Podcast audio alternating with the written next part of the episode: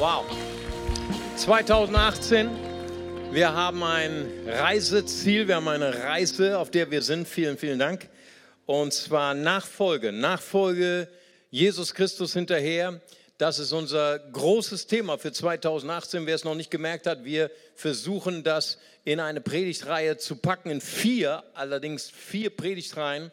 Und zwei haben wir schon gehabt. Letzten Sonntag hatten wir Ostern und Taufe. Sieben Leute haben ganz öffentlich ihre Nachfolge bezeugt, bekannt gemacht in der Taufe. Ich finde sowas immer ganz großartig, weil es auch immer sehr, sehr gefährlich ist, zum Teil für die Leute selbst. Wir haben letzte Woche einen ehemaligen Jesiden getauft, einen ehemaligen Muslim und einen ehemaligen Buddhisten. Es ist der Hammer, wie Jesus heute noch das Leben von echten Menschen verändert. Amen, weil Jesus auch echt ist und real in der heutigen Zeit. Amen. Und deswegen nochmal meinen herzlichen Glückwunsch auch an die Täuflinge, die letzte Woche die, den Mut dazu hatten. Ja, und äh, wie gesagt, äh, wir sind, wie gesagt, auf einer Reise. Unser Reisebegleiter ist Matthäus. Das Matthäus-Evangelium wird uns begleiten in diesem Jahr. Und äh, erste Predigtreihe hieß Gott ist groß, weil alle Nachfolge beginnt mit Gott. Gott ist der, der uns, der dich fähig macht, Jesus zu folgen, Jesus so äh, ähnlich zu werden. Und wir haben gesagt, wenn wir Gottes Schönheit Gottes Größe, Gottes Herrlichkeit erkennen im Gebet, im Lobpreis, dann bleibt gar nichts anderes uns übrig, als uns zu verändern. Wer Gottes Herrlichkeit erkennt, wird selber verändert. Deswegen logischerweise hieß die zweite Predigtreihe Charakter, Charakter gewinnt. Nicht wahr? Und die, die dritte Predigtreihe wartet schon auf uns Anfang Mai. Da geht es los mit den Gleichnissen von Matthäus gibt viele, viele Gleichnisse über das Reich Gottes, über die Schönheit der Gemeinde. Und wir werden sprechen über die Schönheit von Gemeinde. Wenn wir Jesus lieben, dann fangen wir an, nicht nur uns selbst zu lieben, sondern auch unseren Bruder, unsere Schwester, sogar Gemeinde fangen wir an zu lieben. Und wir erkennen auf einmal, dass auch Gemeinschaft dazu dient, dass wir uns verändern. Denn in der Gemeinde werden wir verändert. Und diese Predigtreihe heißt einfach Zuhause. Ist powerful äh, Gemeinde ist unser Zuhause. Und jetzt sind wir in so einer intermediären Phase. Äh, wir haben im Moment keine Predigtreihe, aber wir haben ein Special. Wir werden natürlich heute Morgen, heute Mittag auch über Matthäus sprechen. Und zwar die am wenigsten gelesenste Bibelstelle. Die werden wir heute lesen. Matthäus 1, Vers 1. Das ist die am wenigsten gelesene Bibelstelle. Ich werde gleich herausfinden, warum das so ist. Und äh, ich lese aus dem Matthäus-Evangelium, Kapitel 1, Vers 1, der erste Vers des Neuen Testaments. Und da heißt es hier, Buch des Geschlechts Jesu Christi, des Sohnes Davids, des Sohnes Abrahams. Das ist schon alles. Das ist mein ganzer Predigtext für heute. Ich war so ein bisschen versucht, ne? also die Versuchung war stark, die nächsten 16 Verse auch nochmal mit euch zu lesen und so diese, diese gequälte höfliche Ausdruck in euren Gesichtern äh, zu beobachten. Ne? Diese 42 Generationen von Jesus, die Großväter und Urgroßväter von Jesus, nochmal aufzuzählen. Ihr kennt die, ihr habt es vielleicht einmal in eurem Leben gelesen und dann nie wieder. Ne? Dann habt ihr immer weitergeblättert. Abraham zeugte Isaac, Isaac aber zeugte Jakob, Jakob zeugte Judah und immer so weiter. 42 Namen werden dann genannt. Weißt du, wenn Leute so neu zu Jesus kommen, dann sage ich, hey, dein Leben hat sich jetzt verändert und du solltest jetzt anfangen, die Bibel zu lesen.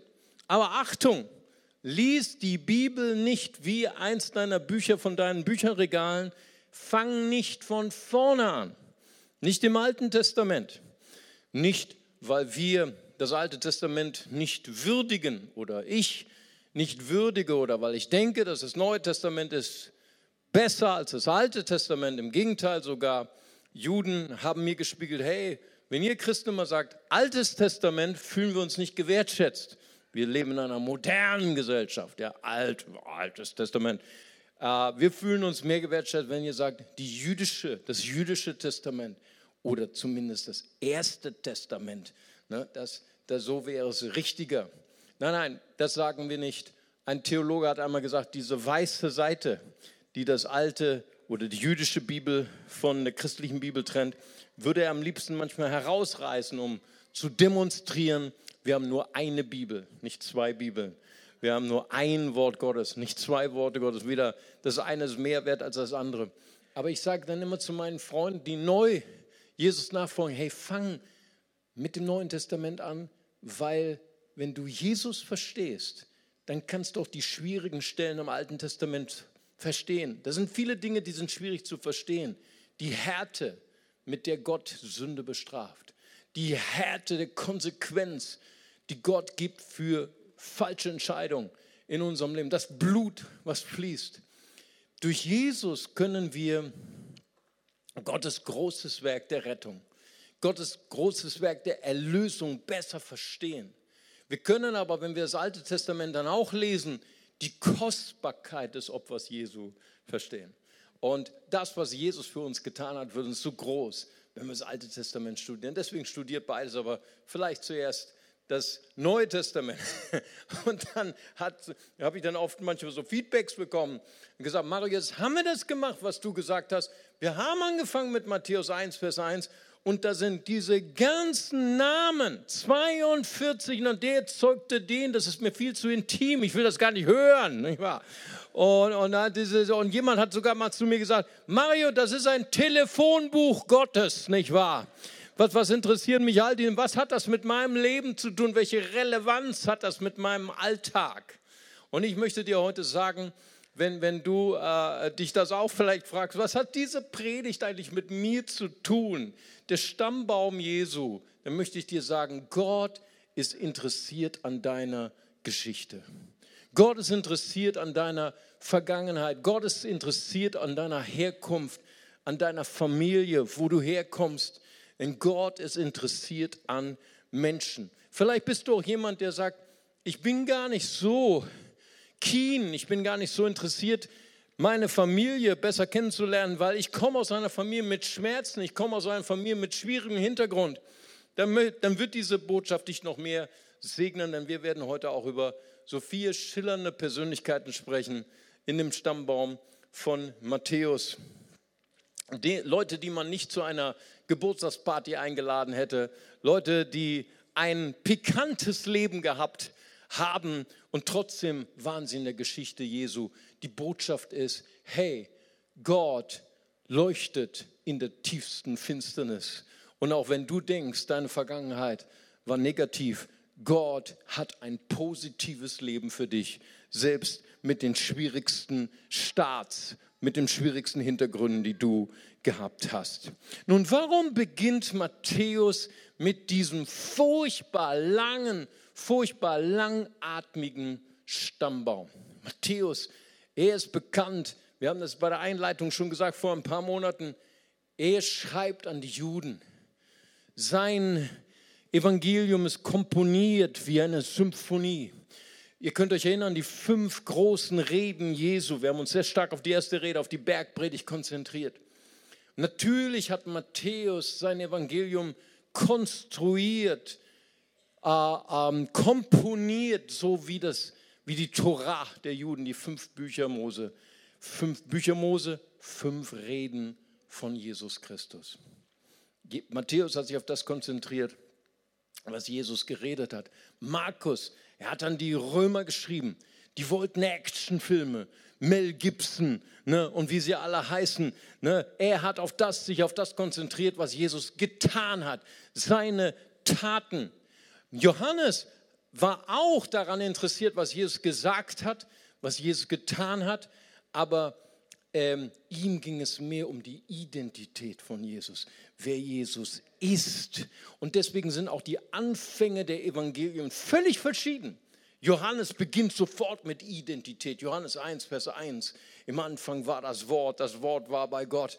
Das Gott war das Wort, Vers 14, und das Wort wurde Fleisch und wir haben seine Herrlichkeit gesehen. Er zeltete unter uns. Johannes, er, er, er macht einen Olympiastabhochsprung hinein in die äußerste Komplexität von Theologie, von Philosophie. Jesus er ist das Wort, ganzer Mensch, ganzer Gott. Wow. Danach hast du Kopfschmerzen, wenn du das erste Kapitel gelesen hast, nicht wahr? Lukas, er ist völlig anders. Er ist der Wissenschaftler, er ist der Arzt, er ist der Historiker. Er fängt sein Evangelium völlig anders an. Er sagt, haben schon viele unternommen, Augenzeugenberichte zusammen. Ich habe dir, geliebte Theophilus, geschrieben, damit du Zuversichtlichkeit haben kannst in dem, worin du unterrichtet worden bist, durch historische Tatsachen, historische Abläufe. Ne, wer so deutsch ist und immer so wissen will, was ist zuerst, was ist danach, was ist am dritten, vierten, fünften passiert, der darf nur Lukas lesen, ne? weil Lukas ist genau die historischen äh, Hintergründe. Markus ist überhaupt nicht daran interessiert, was kommt zuerst, was kommt das. Markus sind so wie ich Brasilianer, da wird einfach erzählt und vor allen Dingen, was Jesus getan hat. Das Lieblingswort von Markus ist sogleich, sogleich tat Jesus das, sogleich ging Jesus dorthin, sogleich wächst er die Toten auf. Sein Evangelium beginnt und dies ist der Anfang des Evangeliums. Und dann ging es gleich los mit Action. Jesus in Action. Matthäus fängt an mit diesem furchtbar langweiligen Stammbaum. Hey Matthäus, was ist dein Problem? Ganz klar, weil Johannes hat in die Gemeinde geschrieben, Lukas schreibt an die wissenschaftlichen Griechen, Markus schreibt an die action-hungrigen Römer, Matthäus schreibt an die Juden und Juden denken völlig anders als wir Westeuropäer. Wir, wenn wir über Identität sprechen, wenn wir fragen, wer bist du, dann fragen wir, was hast du geleistet? Was ist dein Schulabschluss? Was ist dein Uniabschluss? Was sind deine Akkreditionen? Was, ist deine, was sind deine Empfehlungen? Was hast du getan? Ein Jude denkt völlig anders. Ein Jude, wenn ein Jude wissen will, wer du bist, dann fragt er, wer ist dein Vater? Oder andersrum gesagt, wenn ein Jude zu dir sagt, ich weiß, wer du bist, ich kenne deinen Vater. Ich kenne sogar deinen Großvater. Dann weiß ein Jude weiß, wer du bist, wenn du die Frage beantworten kannst, woher kommst du? Ne, mein Großvater, Kriegsgeneration, das ist lange vor eurer Zeit, lange. Nicht wahr? Aber soll ich euch noch ein bisschen Weiß, Lebensweisheit von der Kriegsgeneration mitteilen? Mein Großvater hat mir mal einen Rat gegeben, der war nicht gefragt, den hat er ungefragt gegeben. Er hatte gesagt, Mario, wenn du darüber überlegst, deine Freundin mal zu heiraten, ne? mach das, was ich dir rate. Lad dich zu Kaffee und Kuchen ein bei den Eltern. Ne? Dann weißt du, wie deine Freundin ist in 30 Jahren, wenn du die Mutter anschaust. Wow, ich als wurzelloser Westeuropäer, halb Brasilianer, der ich noch nicht mal meinen Vater kannte, hätte überhaupt nicht kapiert. Aber das ist das Denken eines Juden. Natürlich beginnt Matthäus mit dem Stammbaum. Natürlich beantwortet er die Frage, ich stelle euch jemand vor mit dem Stammbaum, nicht mit dem, was er getan hat, was er hat, was er ist, sondern wer war sein Vater, sein Großvater. Wir, wir Deutschen, wir sind ja immer so ein bisschen neidisch auf die langen Stammbäume der Juden.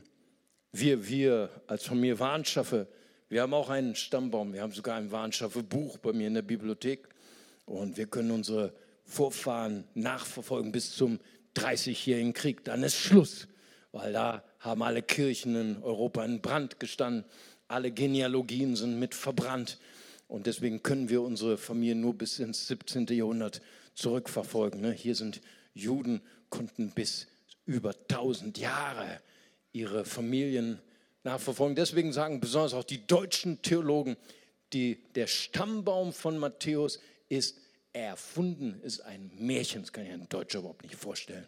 Vor dem Dreißigjährigen Krieg gab es da überhaupt Leben. Ah, verstehst du?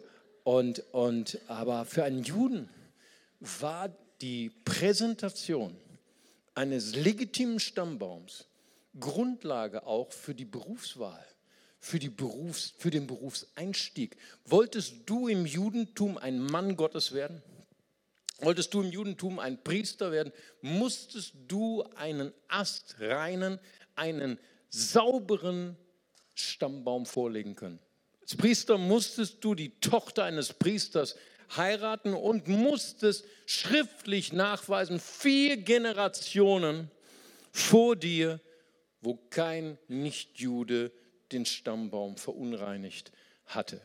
Du kannst nachlesen in Esra, alle jüdischen Familien, die nach von Babylon nach Jerusalem zurückreisen durften, wurden von Esra gescannt, ob sie einen reinen Stammbaum hatten. Jemand, der mit Nichtjuden verheiratet war, wurde sogar mit einer Zwangsscheidung belegt. Lange Stammtafeln waren für Juden nichts Außergewöhnliches. Der Stammbaum für Matthäus war für einen damaligen Juden ganz selbstverständlich. Josephus Flavius, ein Mann, ein Sohn aus der Zeit von Jesus, war stolz, dass er seinen Stammbaum väterlicherseits 200 Jahre bis in die Vergangenheit nachweisen konnte. Ah, und zwar aus öffentlichen Quellenregistern in der Synagoge in seiner ersten Vitae. Rabbi Hillel konnte seinen Stammbaum bis König David 1000 vor Christus und sogar bis zum Stammvater Judah zurückverfolgen. Das lesen wir im Buch Shabbat, 56. Kapitel A. Rabbi Chia lebte 280 nach Christus, konnte, trotzdem Jerusalem schon verbrannt war, 70 nach Christus, seine Abstammung vom Hause Eli, ein Priesterhaus, ein Sohn von Aaron, nachweisen, über 1200 Jahre zurück. Es ist nichts Besonderes. Es war sogar eine Notwendigkeit, einen Mann Gottes vorzustellen im jüdischen Kontext mit einem Stammbaum. Deine Herkunft bestimmt deine Identität. Ich kann mich erinnern, als ich mit dem Samurai-Team mal in Schönebeck war, in den wilden Norden-Bundesländern, und dann hatten wir Pause, haben ein kleines Snack haben wir genommen und dann fuhren vier Wagen mit äh, Kennzeichen von Halberstadt. Die fuhren so hinein in den Parkplatz, 200, 300 Meter entfernt. Und ich konnte das Kennzeichen lesen. Halberstadt ist die Stadt, wo meine Mutter geboren ist. Und meine Großmutter, die war Engländerin, in Chile geboren, begraben ist. Ich habe sogar mal ihr Grab besucht. Und dann bin ich rübergegangen zu den Skinheads. Das waren äh, äh, Radikale, Rechtsradikale. Mein Team hat schon gesagt, adieu, wir sehen uns bei der Beerdigung wieder, nicht wahr? Und dann äh, bin ich rüber und dann sage ich, hallo, meine Mutter ist geboren in Halberstadt. Meine Großmutter ist begraben in Halberstadt. Haben sie gesagt, komm her zu uns, du bist einer von uns. Ne, und dann bin ich als Halberstädter hin und habe ihn als Halberstädter das Evangelium predigen dürfen, ohne mit irgendwelchen Baseballschlägern traktiert zu werden. Ich war einer von ihnen. Das ist das Denken eines Juden. Weißt du, woher du kommst? Weißt du, wer du bist? Weißt du, woher du kommst? Öffnet sich für dich die Geschichte Gottes, die Möglichkeiten Gottes. Deswegen lautet auch unser erster Kerngedanke, Jesus kommt hinein in den Kontext und in die Geschichte seines Volkes. Er ist einer von uns. Er ist real. Er ist geschichtlich, historisch nachweisbar. Er ist keine Fantasiegestalt, kein Superman, keine Mysterienperson oder Figur eines Märchens. Er ist real und er verändert heute noch real Menschen. Amen. Seine Identität ist der Christus. Matthäus leitet sein Buch ein. Das ist die Genesis. Das ist der Ursprung. Das ist das Geschlecht von Jesus Christus. Matthäus reflektiert hier natürlich an die Torah, an die fünf Bücher Mose. So beginnt die Torah, das erste Buch Mose, die Genesis, Kapitel 1, Vers 1, 1. Mose 1, Vers 1. Im Anfang schuf Gott Himmel und Erde. Adolf Schlatter, ein berühmter Theologe, schreibt dazu, wie die Torah des Mose ein Fundament für die Gemeinschaft des Volkes Israel ist, so ist auch das Evangelium des Matthäus ein Buch des Jesus Christus, des Erschaffers und Vollenders der Menschheit. Er ist der Christus, so fängt der erste Satz an. Das ist der, der Ursprung, die Genesis Jesu Christi. Christus ist ein griechisches Wort und heißt der Gesalbte, der Friedenskönig, der verheißen ist, der Frieden bringen wird in diese friedlose Zeit, der Gerechtigkeit bringen wird in eine Welt, wo nur Ungerechtigkeit herrscht. Und wenn dieser Vers lautet, das ist das Buch der Genesis von Jesus Christus, des Sohnes Davids, dann können wir als Westeuropäer damit kaum etwas anfangen. Aber für einen Juden war glasklar, was Matthäus damit aussagen wollte. Für einen Juden war glasklar, wer hier vorgestellt werden sollte. Ein Sohn Davids, kein anderer als ein Nachkomme von David, durfte die das messianische Zepter tragen, die messianische Krone tragen und Frieden und Gerechtigkeit bringen in eine verlorene Welt. Jeremia prophezeit im 23. Kapitel, Vers 5, es kommt die Zeit, da werde ich einen König aus der Nachkommenschaft von David hervorbringen lassen, den man wirklich als gerecht bezeichnen kann. Er wird weise regieren und in seinem Land für Recht und Gerechtigkeit sorgen. Jesus Christus, ein Sohn Davids, glasklar. Er ist der Friedenskönig, der kommen wird. Er ist ein Sohn Abrahams für einen Juden glasklar, was Matthäus damit meinte. Abraham, welche Verheißung hatte Abraham? Ein Segen für alle Völker. Jesus, er ist der Retter, er ist der zweite David, er ist der zweite Abraham. Er wird ein Träger sein des Segens für alle Nationen. 1. Mose 12, Vers 3. Alle Völker der Erde sollen durch dich gesegnet werden. Strack Billerbeck, ein anderer Kommentator des Matthäus-Evangeliums, sagt, der Stammbaum Jesu ist etwas Geheimnisvolles, ist etwas Wunderbares. Für uns ist es nur eine Aufzählung von 42 Namen. Für einen Juden ist es ein Geheimnis. Und die, die Bibel platzt von Geheimnissen, von Symbolen. Die Bibel ist randvoll gepackt mit symbolischen Bildern. Symbolische Länder, die Reise von Israel, von Ägypten über die Wüste ins verheißene Land, ein Sinnbild für die Reise jedes Gläubigen, der Jesus nachfolgt. Mein altes Leben in Ägypten, das Land, das Leben der Prüfungen in der Wüste und wir sind auf der Reise ins verheißene Land, in meine Berufung. Es gibt Typen, Menschen, die Jesus repräsentieren und einen Aspekt von Jesus tragen. Wir haben sie gerade gehabt, Abraham, David, die tragen einen Aspekt von Jesus in sich. Aber es gibt auch die Welt der Zahlen. Für uns als Deutsche oft ein Rätsel. Wir sind schon froh. Drei heilige Zahl, sieben heilige Zahl. Da endet es für uns als Deutsche. Ein Jude ist eingeweiht in die Mysterien der Zahlensymbolik drei mal 14 Generationen. Vielleicht können wir mal die Folie haben. Drei Abschnitte. A, 14 Generationen. Abraham bis David. Der Höhepunkt des Segens des Volkes Israels. Die Herrschaft unter König David. Dann 14 Generationen bis zum Trauma Israels die babylonische Gefangenschaft, so wie für uns Deutsche der, der Zweite Weltkrieg ein Trauma, ein nationales Trauma darstellt, so ist es für die Juden die babylonische Gefangenschaft. Jedes Mal, wenn, wenn ein jüdisches Paar heiratet, dann, vielleicht habt ihr es schon mal gesagt, wird ein Glas zertreten. Es ist der Schmerz, das Trauma, das jeder Jude ausdrückt, ah, Jerusalem ist zerbrochen. Und wir erinnern uns an dieses Trauma. Hier ist es. Babylonische Gefangenschaft. Dann nochmal 14 Generationen Jechonias bis Jesus. Dreimal 14. Eine symbolische Botschaft. Für uns als Westeuropäer ein Mysterium für Juden, ganz klar. 14 bedeutet zweimal sieben. Sieben Generationen bedeutet eine Zeitenepoche ist vollendet. ein Zeitabschnitt in der Geschichte ist vollendet. Zweimal sieben bedeutet, Gott hat etwas perfekt vollendet.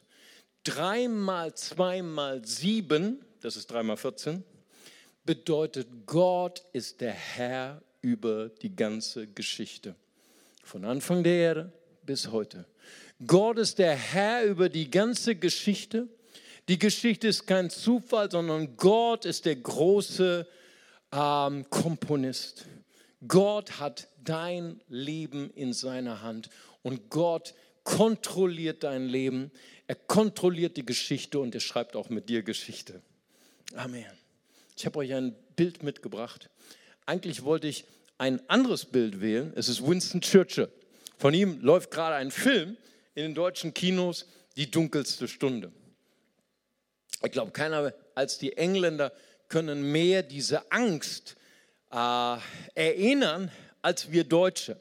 Für uns ist der, der Verlust des Zweiten Weltkriegs das Besondere für die Engländer. Sie denken mehr an diese Jahre der, des Höhepunkts des Nazireichs. Sie haben wirklich geglaubt, Adolf Hitler würde die ganze Welt regieren.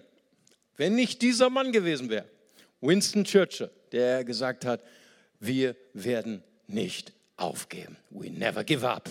Wir kämpfen an den Stränden. Wir kämpfen auf den Hügeln. Wir kämpfen auf der See. Ich darf jetzt nicht weitergehen, sonst, na, ihr wisst, Geschichte ist meine Schwäche.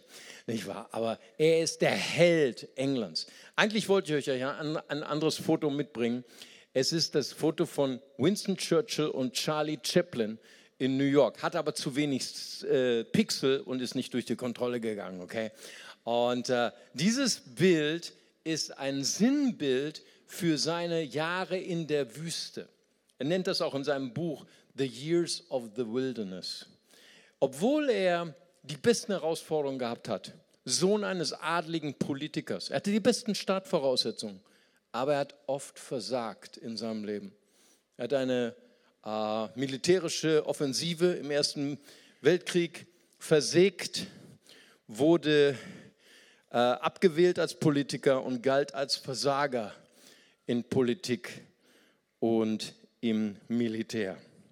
Und doch wurde er der Retter Europas.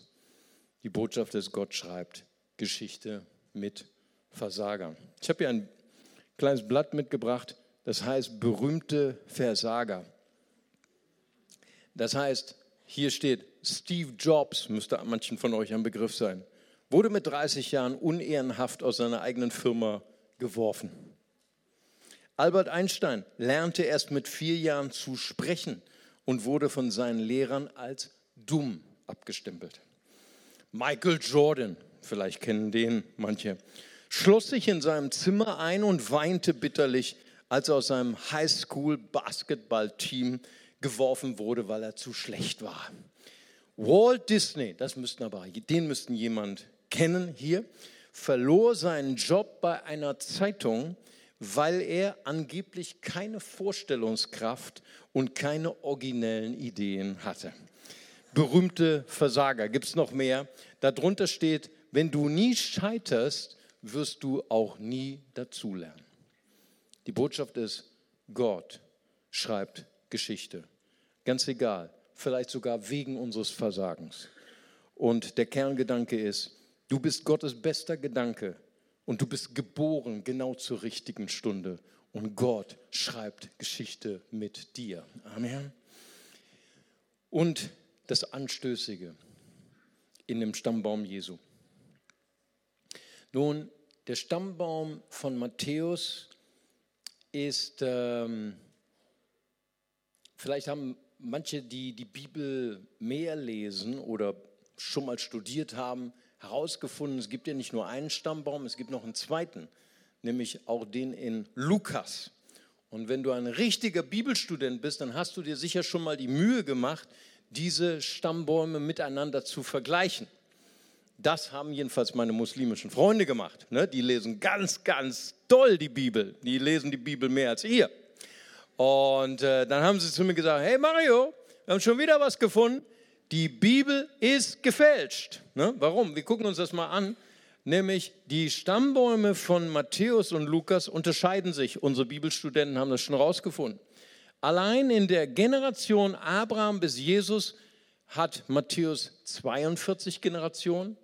Wer schon mal die Mühe gehabt hat, das nachzuzählen, bei Lukas sind es 56 Generationen. Ein Widerspruch.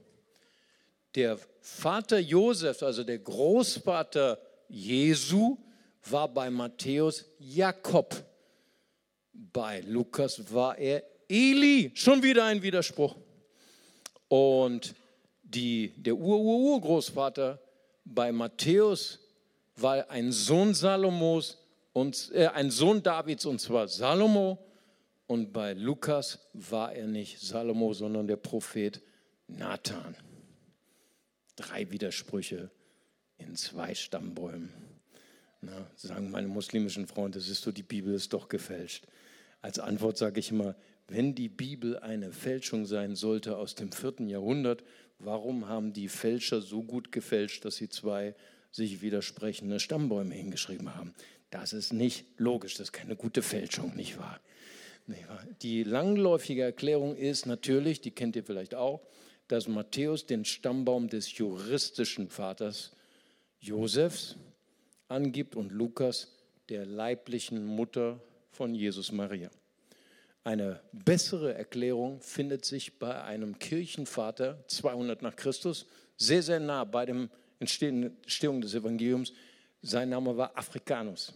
Er sagte, es erklärt sich die beiden verschiedenen Stammbäume durch die sogenannte Leviratsehegesetz. Das Leviratsehegesetz besagte, wenn ein Mann keine Kinder zeugen konnte und er starb, war es eine mittlere Katastrophe für einen Juden. Wenn er starb, musste einer seiner Brüder oder der nächste Verwandte seine Frau, die Witwe, heiraten, um dem Verstorbenen Kinder zu zeugen. Levirats Ehegesetz, Altes Testament. Und Afrikanus sagt, Eli, der Stammbaum von Jesus, von, von äh, Lukas, zeigt den Stammbaum des juristischen Levirats Großvaters Eli, der kinderlos blieb, und Jakob ist der leibliche Stammbaum des Großvaters Jesu, nämlich Jakob. Ist ein bisschen kompliziert, oder? Aber es ist in Ordnung, ne? wenn wir mal ein bisschen tiefer einsteigen in die Bibel, weil dann kriege ich nicht immer das Feedback, das war eine oberflächliche Predigt. Nicht wahr? Gut, wer es nicht verstanden hat, schickt mir eine E-Mail. Aber Strack-Billerbeck sagt, Genauso wie der Stammbaum Jesu etwas Geheimnisvolles, Wunderbares hat, sagt Strack-Billerbeck, der Stammbaum Jesu hat etwas Anstößiges. Warum? Weil in dem Stammbaum von Matthäus sind vier schillernde Persönlichkeiten, vier schillernde Frauen mit ihren Geschichten. Tamar, Urgroßmutter Jesu, durch Inzest mit ihrem Schwiegervater. Rahab, Urgroßmutter Jesu, eine ehemalige Prostituierte. Ruth, Urgroßmutter Jesu. Sie war eine Ausländerin, sogar aus einem verfluchten Volk. Die Midianiter waren verflucht bei den Juden. Und Urgroßmutter Jesu, Vers 6, Bathseba durch Ehebruch mit David. Wir kennen die Geschichte. Matthäus du hättest keine Frauen erwähnen brauchen. In einem jüdischen Stammbaum haben Frauen nichts suchen. Sorry, Ladies, ist so. Matthäus nimmt sie trotzdem hinein mit ihren pikanten Geschichten, mit ihrem pikanten Hintergrund. Warum hat Matthäus das gemacht? Eine, wenn nicht die wichtigste Botschaft. Ganz egal, wie deine Geschichte ist. Ganz egal, wie finster, wie schmerzhaft deine Familiengeschichte ist. Wir handeln anders. Wenn es in unserer Familie Menschen gibt, die ihr Geheimnis haben, dann legen wir das Tuch der Verschwiegenheit drüber. Das nennt man in der, in der Psychologie nennt man das das Tabu. Wir tabuisieren, wir schweigen darüber, wir sprechen nicht über diese Person. Matthäus thematisiert sie. Die Botschaft ist, egal wie dunkel dein Staat war, egal wie schmerzhaft deine Familiengeschichte ist, Gott kann alle Finsternis in Licht verwandeln. Egal wie schwierig dein Start war, Gott hat die beste Zukunft für dein Leben. Ich habe euch noch ein Foto mitgebracht. Er ist der berühmteste Evangelist auf der ganzen Welt. Viele von euch kennen ihn. Sein Name ist Nik Vucic. Ist geboren mit einer Chromosomenanomalie und ist geboren ohne Arme und ohne Beine. Als Teenager wollte er sein Leben ein Ende setzen, weil er dachte, was hat mein Leben für einen Sinn ohne Arme, ohne Beine? Heute füllt er Stadien auf der ganzen Welt, spricht zu Tausenden von Teenagern, 14-jährigen Mädchen, die sich umbringen wollen, weil ihre Nase ein bisschen schief ist und sie träumen von der Nasen-OP, die ihre Eltern nicht finanzieren wollen. Und dann steht er vor ihnen, dieser, dieser außergewöhnliche Mann ohne Arme und Beine, und spricht zu diesen Mädchen, die sich umbringen wollen wegen ihrer Nasen-OP und sagt, schau mal, Gott hat mein Leben sinnvoll gemacht. Wie sinnvoll ist dein Leben? Kurz nach seinem Selbstmordversuch in der Badewanne hat Nick Vucic Frieden geschlossen mit seinen Genen, mit seiner Vergangenheit. Gott möchte uns dabei helfen, Frieden zu schließen mit unserer Vergangenheit. In 1. Petrus 1,18 heißt es, ihr seid nicht mit vergänglichen Dingen, mit Silber oder Gold erlöst worden, sondern mit dem Blut Jesu von dem Weg eurer Väter. Ja, da gab es einen Weg, den unsere Väter durch ihre Schuld vorgelegt oder vorbestimmt haben, aber das Blut Jesu spricht lauter. Epheser 6, Vers 2 erklärt Paulus das Geheimnis, Vater und Mutter zu ehren. Er sagt, ehre deinen Vater und deine Mutter, das ist das erste Gebot mit Verheißung, damit es dir wohlgehe und du lange lebst auf Erden. Vor vielen Jahren, ich war noch ganz junger Pastor, kam ein drogenabhängiger Mann in mein Büro. Er sagte, ich habe schon alle Therapien hinter mir, schon alle Therapeuten müde gemacht. Ich zerstöre mein Leben durch Drogenmissbrauch, Alkoholmissbrauch. Ich mache Selbstmord auf Raten, hat er gesagt. Ich habe ihn gefragt, wie ein Matthäus, woher kommst du? Wer ist dein Vater? Wer ist deine Mutter? Fing an zu weinen. Sagte, mein Vater hat meine Mutter regelmäßig geschlagen. Ich habe selber gesehen. Er hat zu mir regelmäßig gesagt, du bist das Ergebnis eines One-Night-Stands. Du bist eigentlich nicht geplant gewesen. Du bist nicht gewollt. Habe ich zu ihm gesagt, weißt du, ganz egal, was ein Vater, eine Mutter für Entscheidungen hat, als du gezeugt wurdest, als Spermium und Eizelle sich fanden und du entstandst, da war ein Jubel im Himmel, denn du bist ein kostbarer Gedanke Gottes. Du bist nicht das Ergebnis eines Zufalls, eines One-Night-Stands. Du bist ein kostbarer Gedanke Gottes. Und das ändert auch nichts an den Worten, daran ändern auch nicht die Worte deines Vaters. Du bleibst und bist kostbar. Und dann habe ich ihn eingeladen, Abschied zu nehmen. Wie nimmt man Abschied von einem Vater, der so große Schuld hat? Man schreibt erstmal einen Brief und schreibt all, all die Gefühle auf, die einen traurig, wütend gemacht haben. Zum Schluss verneigt man sich und sagt, Vater, es hat mir sehr weh getan, was du mir angetan hast, aber ich will dich ehren, indem ich mich für mein Glück entscheide, indem ich mich für mein Leben entscheide. Das war, der, das war die Tür für ein drogenfreies Leben, weil er hat erkannt, seine Vergangenheit, die Entscheidungen seines Vaters haben nichts verändert an Entscheidungen Gottes, dass er ein sinnvolles, ein erfülltes Leben haben sollte. Und das gilt für jeden hier im Saal. Lass uns zusammen beten. Vater, ich danke dir, der Kerngedanke, unser letzter Kerngedanke lautet, wenn du Ja sagst zu deiner Geschichte, dann sagst du Ja zu Gottes Zukunft in deinem Leben. Vater, ich bete, dass du jeden, der hier im Saal ist, zeigst, wie kostbar sein Leben ist. Zeigst, wie wertvoll ihr und sein Leben ist, Herr. Und bevor ich euch segnen möchte, bleiben wir noch in dieser Atmosphäre des Gebets. Und ich möchte gerne fragen, vielleicht sind Menschen heute hier. Vielleicht bist du neu hier in der Gemeinde, neu in dieser Kirche. Und während der Botschaft hast du gespürt, es klopft an der Tür meines Herzens. Und ich möchte dir sagen, Gott klopft an die Tür deines Herzens, weil er möchte so unbedingt gern dein Freund werden. Und er möchte dich begleiten durch dein Leben, nicht nur durch die guten Zeiten, sondern besonders auch durch die schlechten Zeiten. Und vielleicht ist in dir diese Sehnsucht schon lange entstanden und sagst, ich, ich möchte auch so gerne eine Freundin, ein Freund Gottes werden. Da habe ich zwei Botschaften für dich. Komm aus der Bibel. Das erste ist, wir sind alle getrennt. Wir sind alle schuldig geworden. Niemand von uns hat den Himmel verdient. Das ist ziemlich negativ.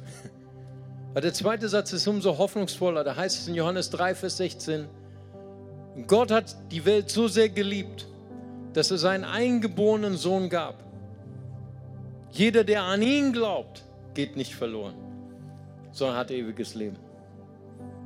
Das ist das Gegenteil von Religion. Religion sagt, du musst perfekt sein, dann kommst du vielleicht ins Paradies. Jesus sagt, lass du mich in dein Herz. Ich bringe dir den Himmel auf Erden. Mitten in einem Leben vielleicht voller Schmerz, voller Probleme, bringt Gott den Himmel auf Erden. Und wenn du sagst, das möchte ich unbedingt, ich möchte gern diesen Jesus nachfolgen. Ich möchte so gern Jesus die Tür meines Herzens öffnen. Ich möchte ihn bitten, dass er mir meine Schuld vergibt. Dann möchte ich Sie einfach bitten, einfach ganz kurz Ihre Hand zu heben, so wie ich das gerade tue. Als ein Zeichen für Gott. Gott, hier bin ich. Hier ist mein Leben. Nimm du Besitz von meinem Leben. Ich möchte gern, dass du mein Leben transformierst, veränderst. Dann heben Sie ganz kurz Ihre Hand. Ich würde gern auch für Sie beten. Dankeschön. Danke für die beiden Hände. Dankeschön. Da ist noch eine Hand. Ist noch jemand da? Dann geben Sie ganz kurz Ihre Hand. Gott, Gott segne Sie. Da ist noch eine Hand. Wunderbar.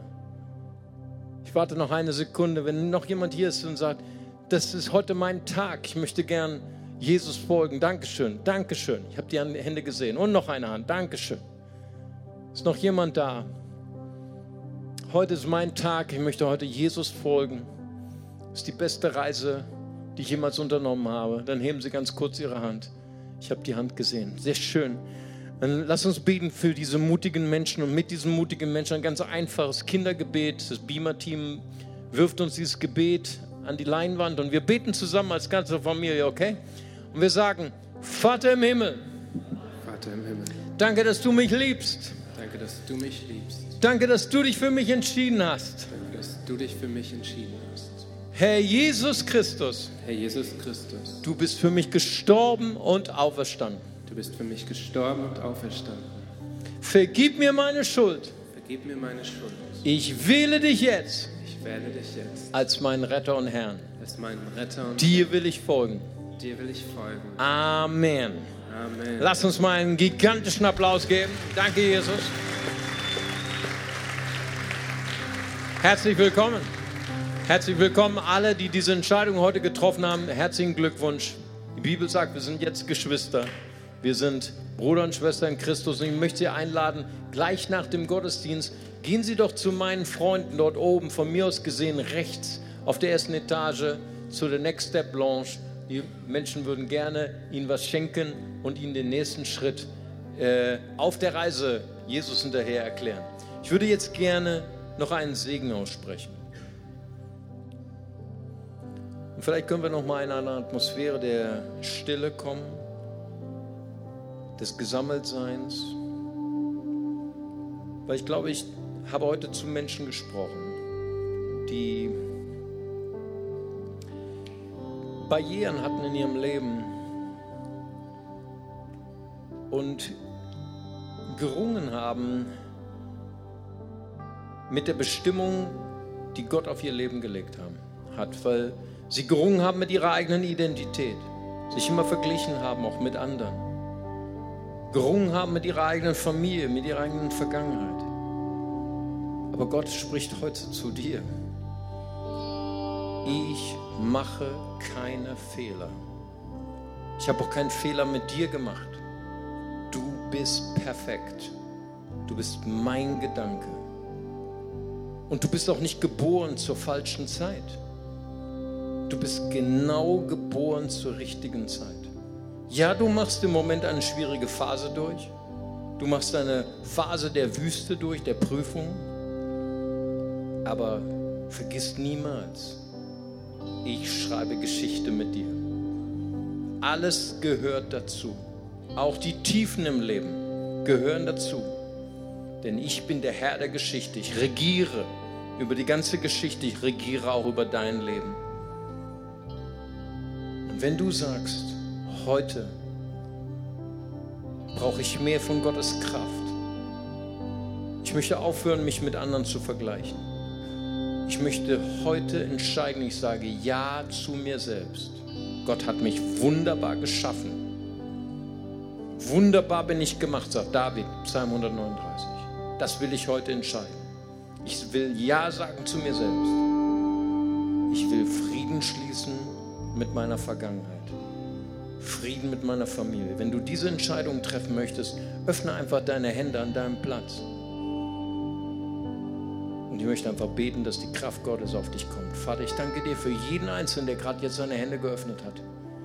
Danke, Vater, dass du hier bist mit deiner Kraft. Danke, Herr, dass du nur Originale geschaffen hast, kostbare Menschen, Herr. Gib ihnen die Kraft, Herr, das fünfte Gebot zu erfüllen, Herr. Vater und Mutter zu ehren, sich vor der Vergangenheit, vor ihrer Genesis, vor ihrem Ursprung zu verneigen. Denn du bist der Gott, der aus Finsternis Licht erschaffen kann. Und du hast hier so viele Träger des Lichts, Herr. Ihr werdet ein Träger des Lichts sein in eurer Gesellschaft und die Welt verändern in Jesu Namen. Amen. Glauben wir das? Stehen wir gemeinsam auf und wollen wir den preisen, der Geschichte schreibt in unserem Leben. Wollen wir den erheben, der unser Leben in seiner Hand hat. Wollen wir dem Ehre geben, der, dessen Name ist Jesus Christus, der Sohn Davids, der Sohn Abrahams.